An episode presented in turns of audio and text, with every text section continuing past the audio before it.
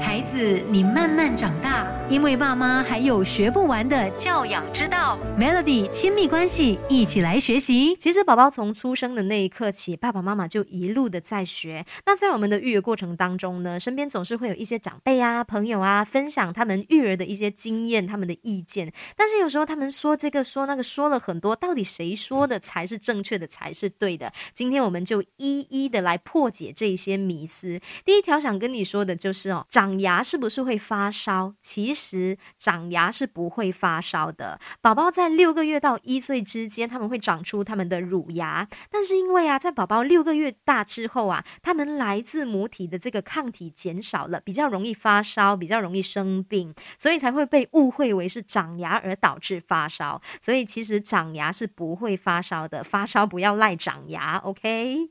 另外一个，我相信很多的呃爸爸妈妈都有经历过的，就是长辈可能看到。你在喂宝宝喝奶的时候，就是抱着他喝，好像很辛苦，他就会跟你说：“哎呀，不要这样辛苦啦，让你的宝宝自己躺着喝，自己拿奶瓶哦，这样子你比较省力。”其实哈，这个要非常注意哦，因为宝宝的这个耳咽管较不成熟，你如果让他们躺着喝奶，很容易就是逆流积水，会有可能感染这个重耳炎的几率的。所以喝奶的时候，不要让你的宝宝完全平躺着喝，建议你最好让你的宝宝的这个头部。至少垫高三十度以上才是比较正确的。孩子，你慢慢长大，因为爸妈还有学不完的教养之道。Melody 亲密关系，一起来学习。那刚刚就有跟大家说到啊，我们每次会听到长辈说，哦，小宝宝的那个鼻梁有一点塌，帮他捏一捏那个鼻梁哦，捏了就会变高。其实哈，鼻梁高不高是来自于遗传的，你捏鼻梁不代表能够帮助那个孩子的鼻子变高，反而可能会会让宝宝。脆弱的这个鼻腔黏膜受损啊，如果流鼻血或者是有伤口感染的话，那就很麻烦了。所以千万不要去捏小朋友的这个鼻梁。还有呢，小宝宝的肚子啊，总是就是胀胀的、鼓鼓的，是不是代表胀气了呢？其实一岁以下的宝宝他们没有腹肌嘛，他们的肚子会鼓鼓是很正常的。而且一岁以下的宝宝，他们是以奶类啊为主食，奶类就是很容易产气的嘛，所以只要不会不舒服，都不算是。肚子胀风，但是如果说宝宝他哭闹啊，食欲下降啊，或者是排气还有排便的次数减少，同时他呕吐还有那个溢奶的这个情况变得很严重的话，那你就能够判断为他是肚子胀风了。孩子，你慢慢长大，因为爸妈还有学不完的教养之道。Melody 亲密关系，一起来学习。说到育儿迷思啊，接下来想要跟你分享的这一点，这个其实是要说给我的妈妈听的。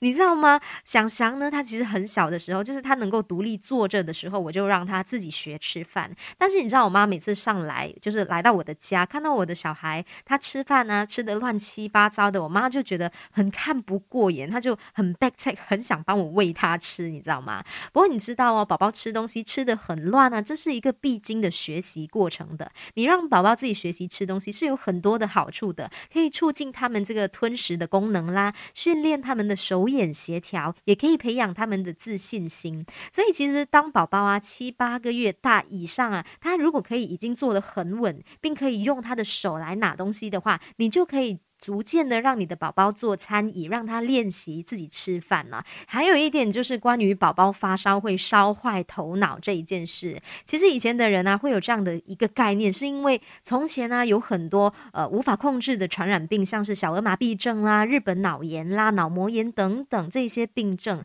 那久而久之，人们就会流传说啊发烧烧太久，或者是发烧这个温度太高会烧坏头脑这样的一个传言。但是像是近年来啊，小朋友就是一出生啊，就会打一些必要打的一些疫苗，他们一出生就已经打了，然后医疗系统也非常的发达，这些相关的疾病已经很少见了。发烧它本身是一个正常的免疫反应哦，发烧不会烧坏头脑的。你要寻找的是发烧背后真正的原因是什么？那如果说你的宝宝他是因为发烧造成他的这个精神活力下降啊，适度的退烧就是应该要去做的啦。